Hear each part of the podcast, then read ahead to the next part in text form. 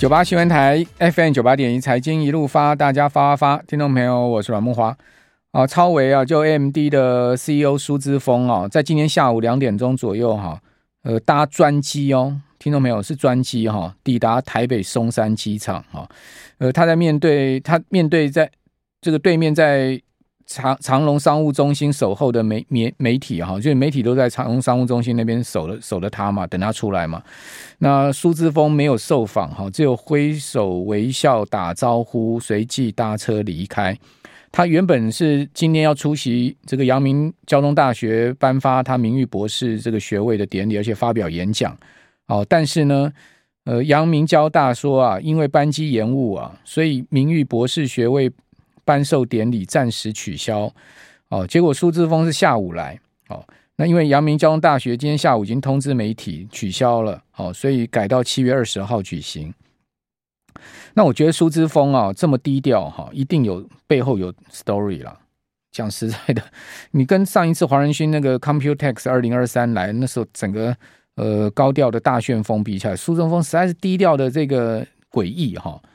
哦，完全没有接受媒体访问，然后呢，也不跟媒体呃 say hello，就挥挥手微笑就走了。然后他这次也没有公开行程，好，然后呢，都是跟供应链私下见面。据说呢，在五星级饭店里面哈，包包场地哈，这个开会。好，那为什么要这么低调呢？哦，为什么要这么低调呢？这背后一定有道理的嘛，对不对？哦，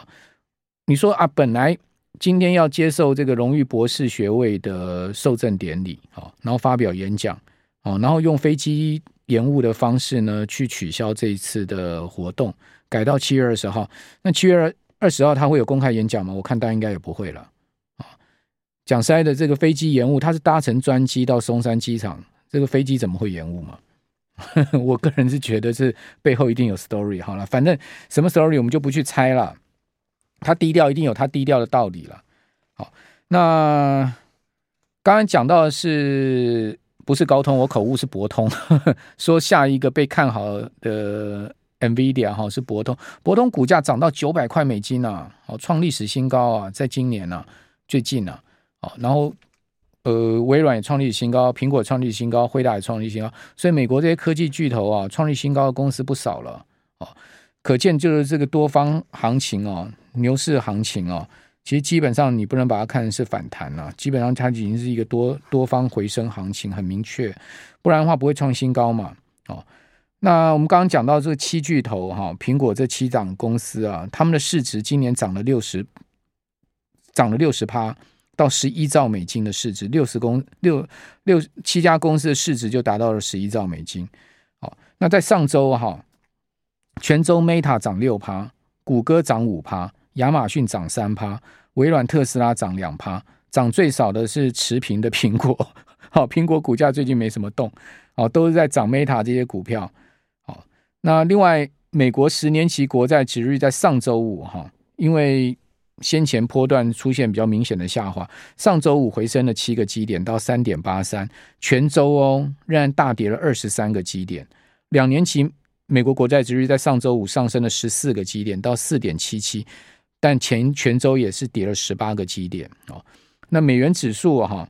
终于是结束了连六跌，在上周五哈那个小涨百分之零点二，但全周跌了超过两趴嘛。那金价呢，上周全周涨了一一点六 percent 哈，呃，每盎司也站回了一千九百六十。大家还记得吗？金价今年曾经创下过两千以上的高价，之后一路下跌嘛，哦，就还曾经在呃前一段时间跌破一千九。哇！我看到金价跌破一千九，我想说这个重要整数关卡竟然失守啊！啊，但没有想到呢，就在上周，整个金价大翻弹呢啊！就是因为美元走弱的关系，所以金价直接又给你回到一千九百六十了。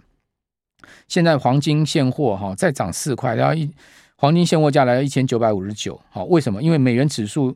继续疲弱嘛。上周五这个单日见低点反弹之后呢，今天又继续破平盘嘛，今天就继续往下跌嘛，现在也跌了一趴零点一趴嘛，到这个九十九点四九五，所以美元这走弱的话，你看到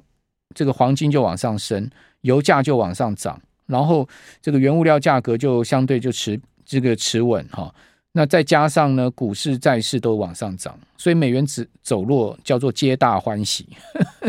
怎么会有人希望美元强势呢？美元一走弱，什么都涨嘛，不就是皆大欢喜吗？对不对？台股上周涨了六百多点，为什么？因为美国股市强嘛。那上周全周哦，美国股市呢，纳斯达克指数涨三趴多，诶，涨了三点三 percent，标普涨了二点四 percent，道琼呢涨了二点三 percent。道琼本来相对在四大指数里面涨势最落后，但上周表现也不错，涨了两趴多，哦，涨幅不输这个标普哈。那另外费半指呢，全周大涨四趴多，好，可是上周五啊都有出现回挫，好标呃费半跌一趴多，这个标普跌了百分之零点一，纳斯达克指数跌了百分之零点二的幅度，只有道琼啊连五涨，在上周五还继续涨了百分之零点三三，好。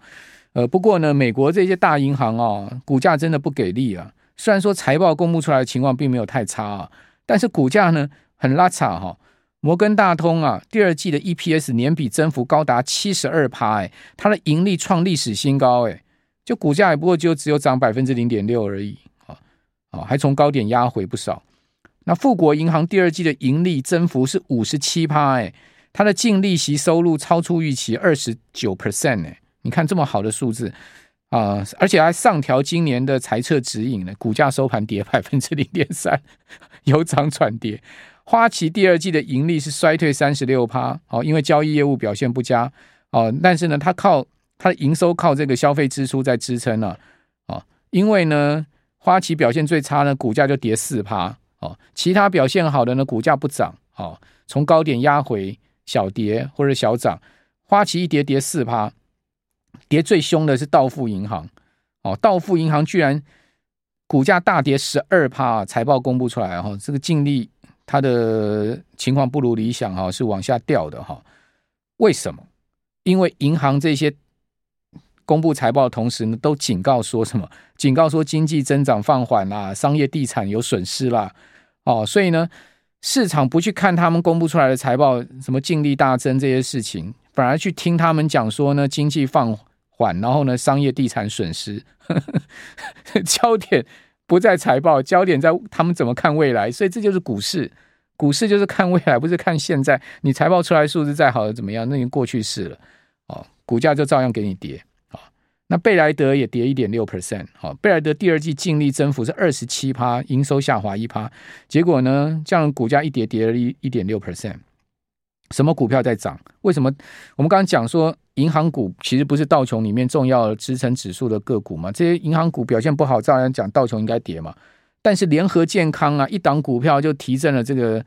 呃道琼指数了。联合健康啊，连六季营收创下两位数的增长，同时上调全年财测指引，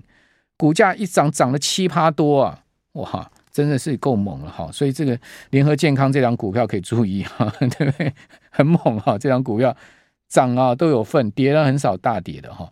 那另外呢，在上周五哈，造成美股股市单日稍微压回，还有一个问题就是密西根大学消费信心指数的初值，哇，太太猛了，创二零二一年九月来新高哈，呃，而且创了两千零六年来最大的月度升幅啊，哦，初值居然升到了七十二点六哈。前一个月是六十四点四，预期是六十五点六，你看差多少？预期六十五点六，哎，结果呢，公布出来七十二点六，为什么呢？消费基金这么好，因为通膨放缓跟劳动力市场哈很强劲啊。那另外比较不好的数字是一年期消费者对通膨预期初值是三点四，哦，比估计的三点一高很多哈。那前一个月是三点三，五年期好比较长期的通膨预期呢？呃，出来数字三点一，好，也超出估值三趴，好，以及六月份公布的三 percent，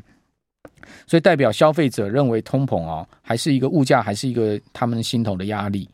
哦，那事实上美国物价本来就高嘛，我有跟各位讲过啊，你在台湾鼎泰丰吃两个红油抄手，两个排骨饭多少钱？顶多一千块吧，一千块出头一点吧，在美国吃要八十块美金呢，洛杉矶啊。他去洛杉矶吃鼎泰丰，叫两个红油抄手，两个排骨饭，要八十块美金呢。所以美国的餐饮价格啊，是台湾的大概两倍到三倍。同样的东西啊，更何况美国还要给小费，小费 tip 是十五 percent 呢，是你 total 吃东西的价格，你在餐厅里面消费的话，你如果吃麦当劳那些都不用了，你在餐厅里面你要给 tips 是十五 percent 呢，外加的这个小费哎，